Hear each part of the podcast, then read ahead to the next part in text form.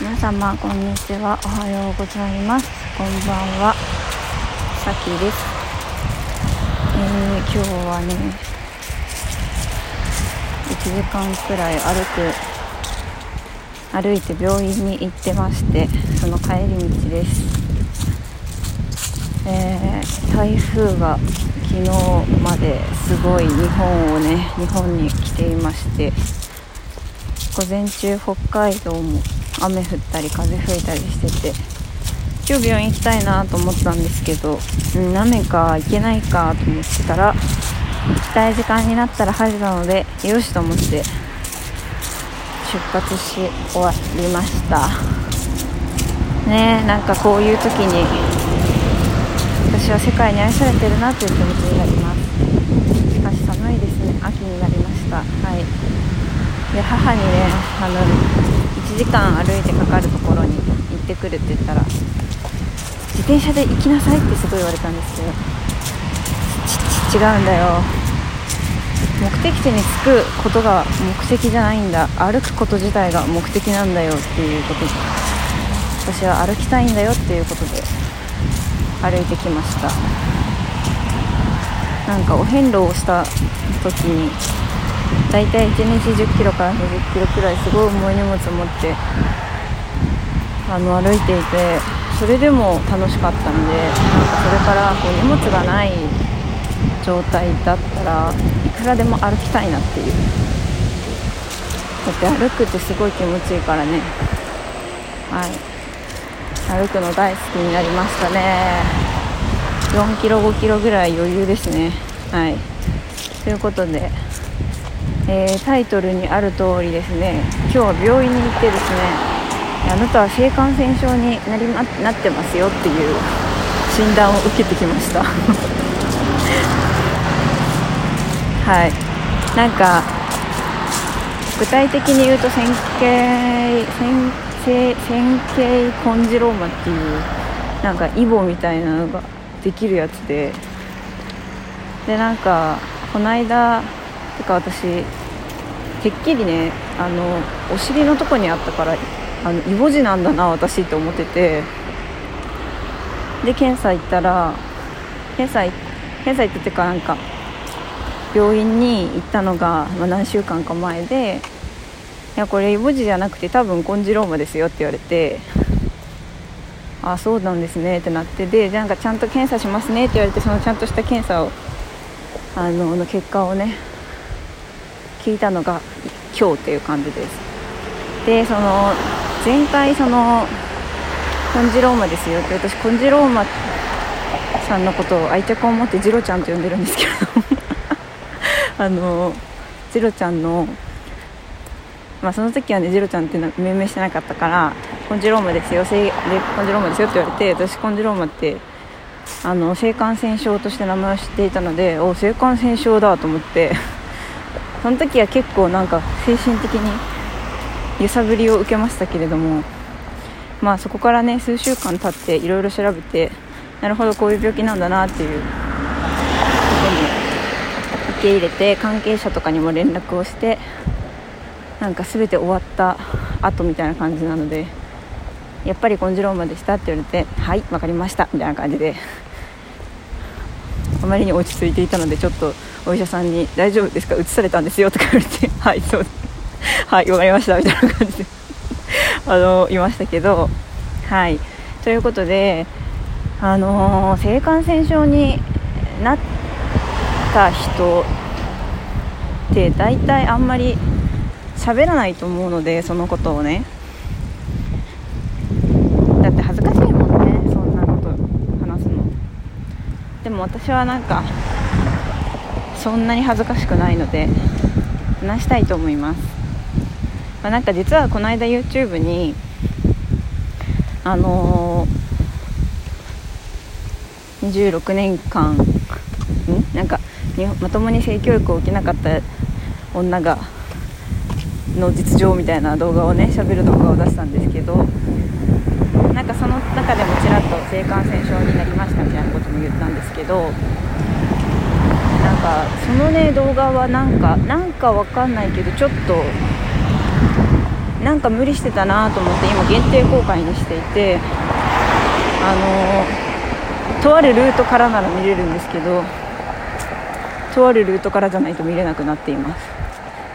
はい。でもとあるルートからは見れます。はい。誰でもね。まあでもなんかねでも私はまあ知ってる人は知ってると思うんですけど性教育の話とかを性教育のことを勉強していた時期や発信していた時期があってこのラジオでも特にね話していましたね性教育のことを。でそういうふうに性教育について勉強していた自分が性感染症になるっていうことは、まあ、ある意味恥ずかしいんですけどでもなんかね納得感がある。なんていうんだろう。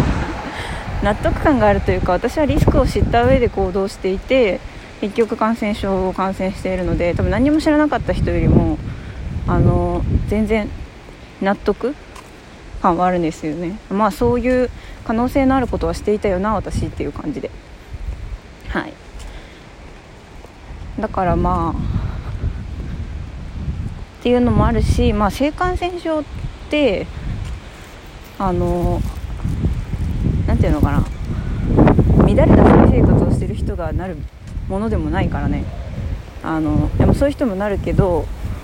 てか誰でもなるので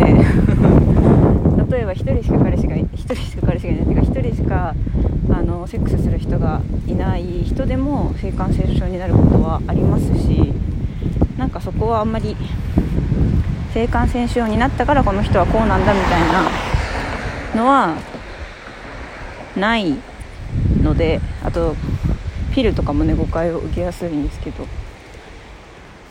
ピル飲んでる人って遊んでるんだろうみたいなことをね言う人がいるけどいやいやピルっていうのはもちろん避妊の効果もあるけど生理不順を安定させる効果もあるのでねみたいな。だからなんかアスリートとか大会にかぶらないようにとか使ったりもしますしね。なんかそういう意味そういう誤解をのなんかフラットにねするのも含めて話せる人が話したらいいかなと思って話し始めてみましたよ。はい。話し始めてみましたよ。そうです。で線形コンジローマっていうのはですねまあ正規周りにイボのようなものができるものでございますでこのね線形コンジローマの特徴が潜伏期間がすごく長ということでこれがなんか数週間で発症することもあれば8ヶ月潜伏することもあるということなんですよね。はい。で8ヶ月ってなるとじゃあ8ヶ月間接触した人みんな可能性があるわけじゃないですか。でそうなってくると1人に絞れないわけですよ。誰からいただいたのかをね次郎ちゃんをねで私も1人に1人に私は1人に絞れないんですよ。で私は1人に絞れなかったから関係者皆様にあの報告したんですけど私こういうものを発症しましたと。でこういう症状のものでございますと。でそちら大丈夫ですか？みたいな風に伺ったところですね、えー、誰も発症していなかったんですよね。私が接触した人たちはね。はい。なので、誰誰なのかわからない。誰からいただいたのかわからないんですがあの何と言うんですかね。まあただその感染した場合も例えば免疫自分の免疫力とかで治せたりもするらしいんですよ。なんかてかなんかそもそもいろいろありますよね。いろんな菌自体は持ってるけれどその自分の免疫が高かったりとかで発症しない病気なんていくらでもねあるわけじゃないですか。だからねあのそういう意味でその私がいただいた方もねあの発症せずにもう自分で感知している可能性もあるわけで。でそれでもうね誰にも広がらなければそれでいいんですけれどもね。はい。ちょっと分かんないんですけど、まあ、でもまあ一応お伝えはしたのでおそらくちょっと気をつけてくれるのかなと。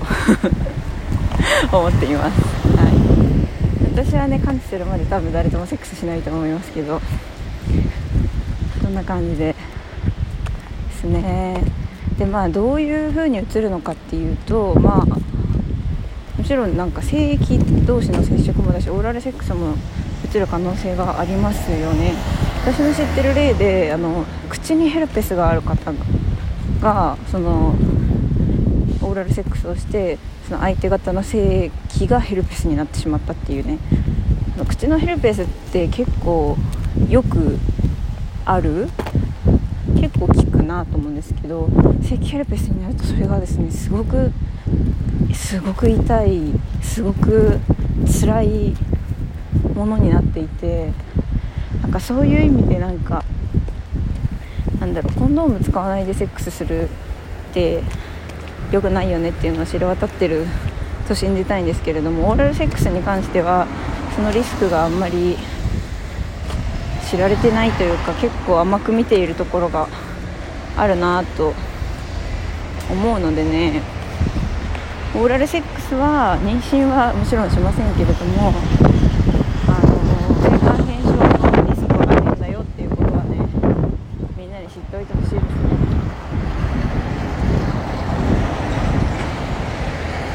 はいまあただねそのセックスなんかその保険の授業とかでさ性性の授業とかでさ取り上げられるのがその病気のこととか妊娠のリスクとかそればっかりっていうのは私はなんか好きじゃなくてあんまりもっとなんかセックスとは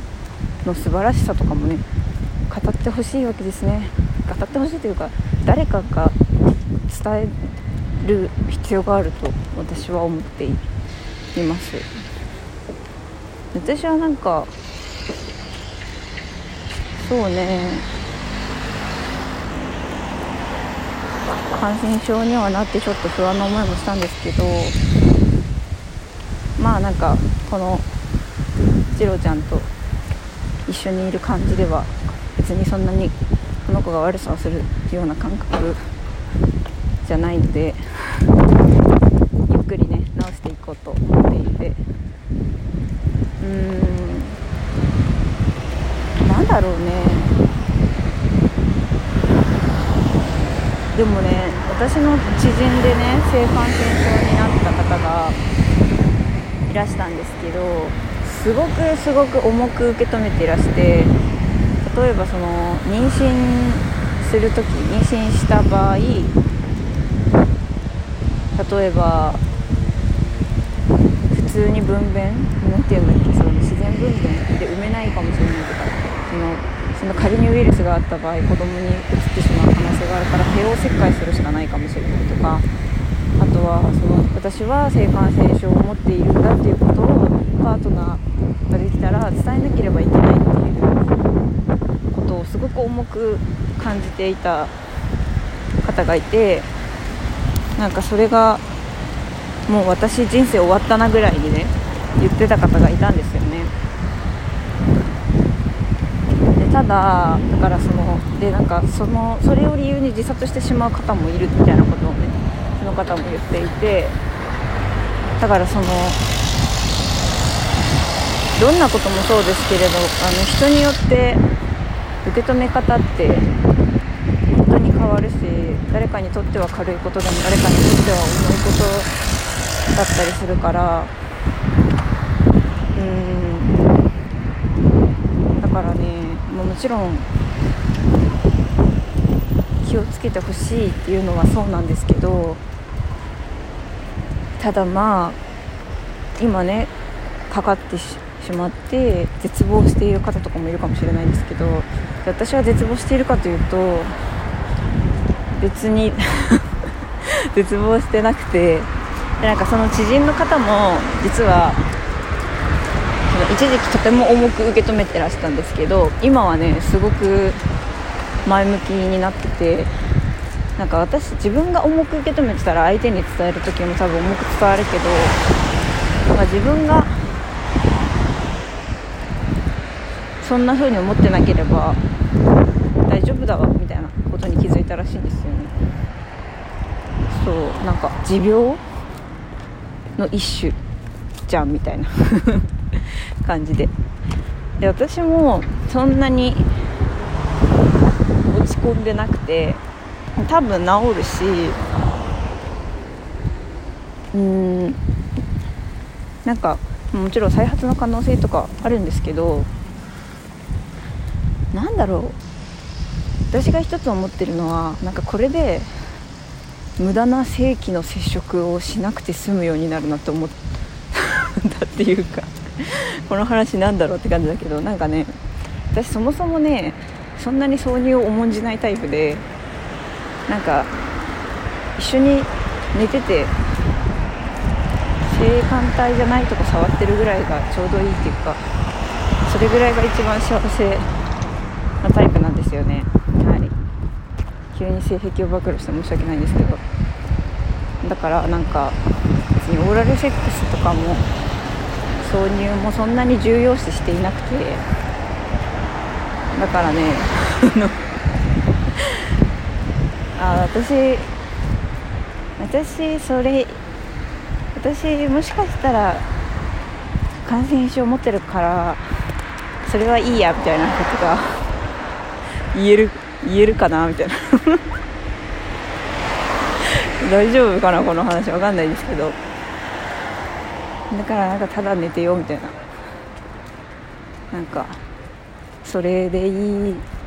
それそれで止まる理由ができるみたいな。なんかねそんなこともちらと思ったりとか。まあ何て言うのかな何が言いたいかっていうと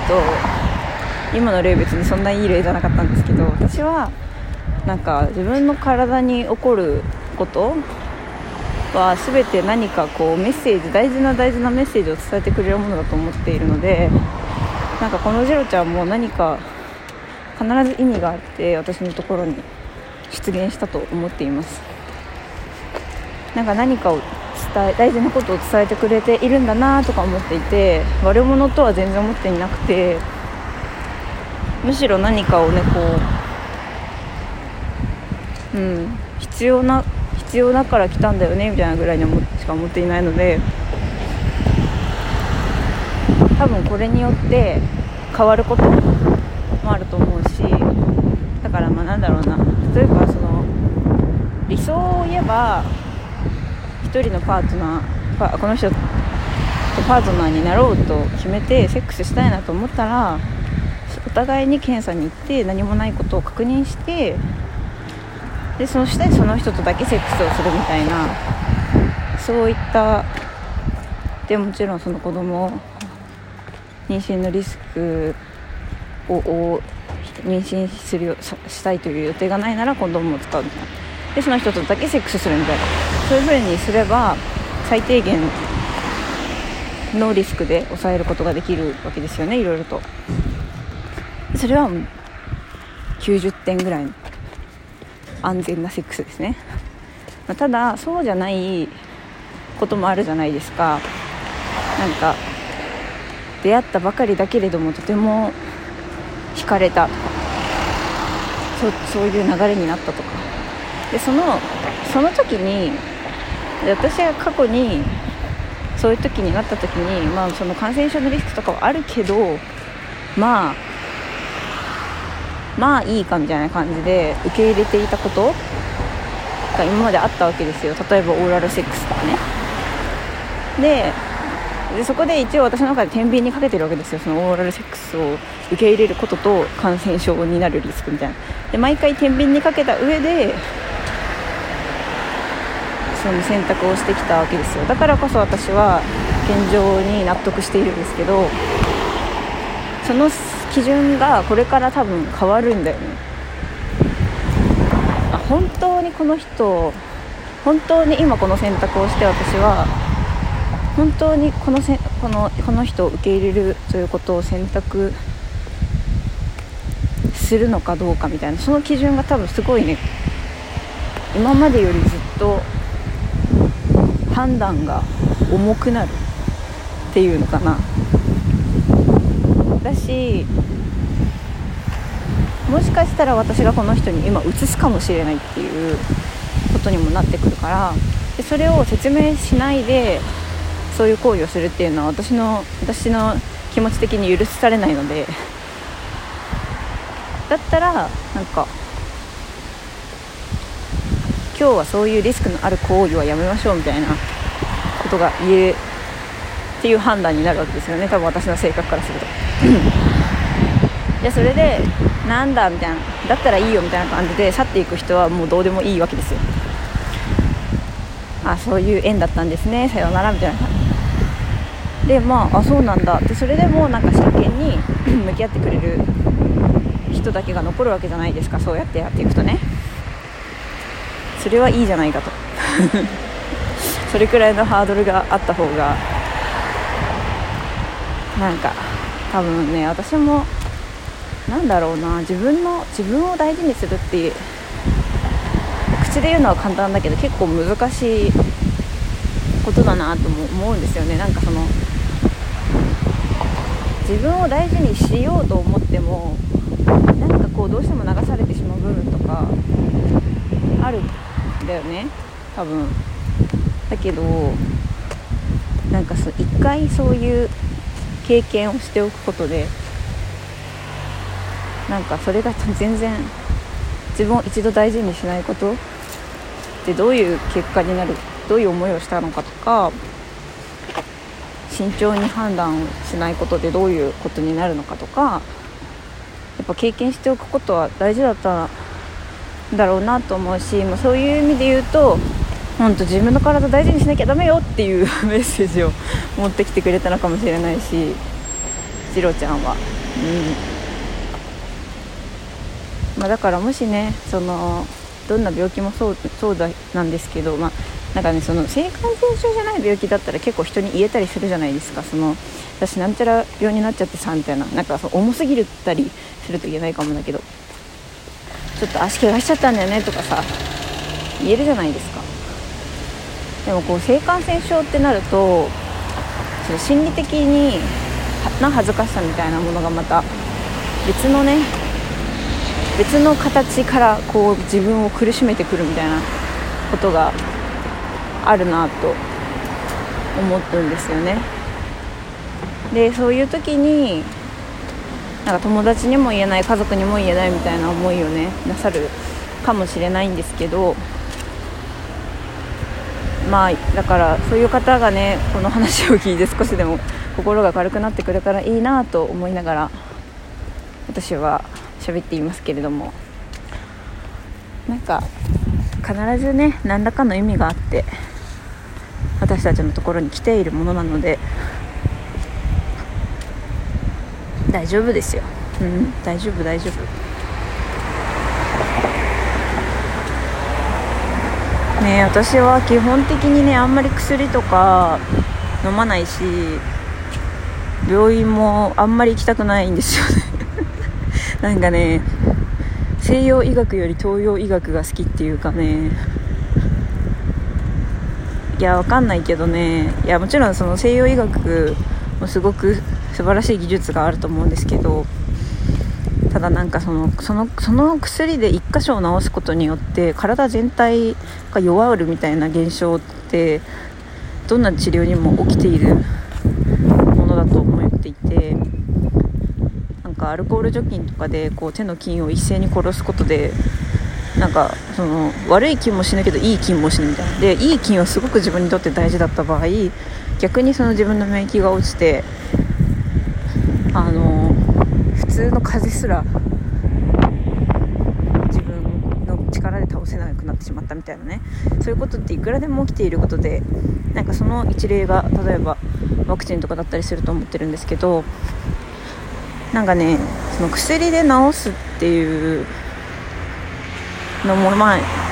時にはね必要な選択だと思うんですけど基本的には多分自分の力で治せると思っててはい。っていうのもあってねあんまり何でもかんでも薬飲んだりとかしないんですけど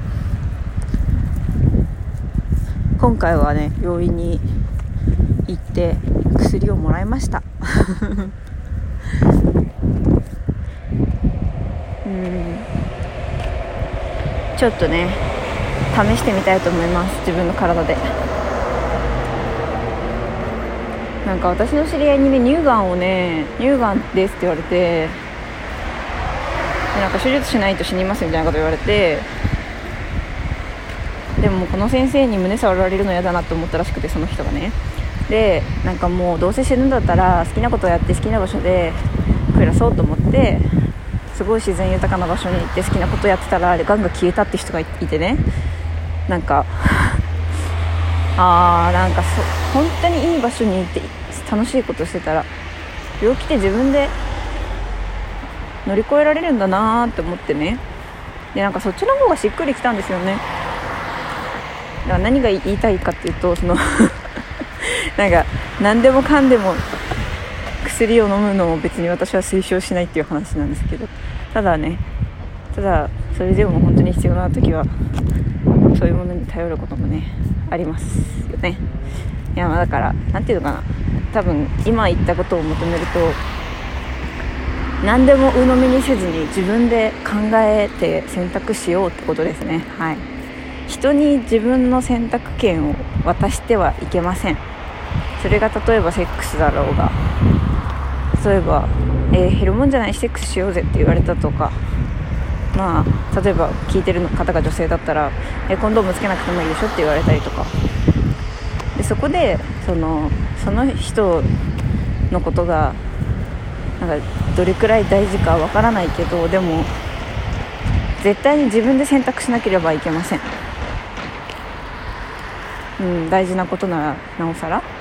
例えば病院に行くとか薬を飲むとか例えば今だったらコロナのワクチンを打つとかなんかみんながしているからとかみんながいいって言ってるからとかみんながこっちを選んでるからとかっていう理由で選択をしてはいけません。いつも自分で選択をしてほしい。みんなに。つまりそれが言いたかった。そう。薬を飲む飲まない病院に行く行かない。自分で選んでほしい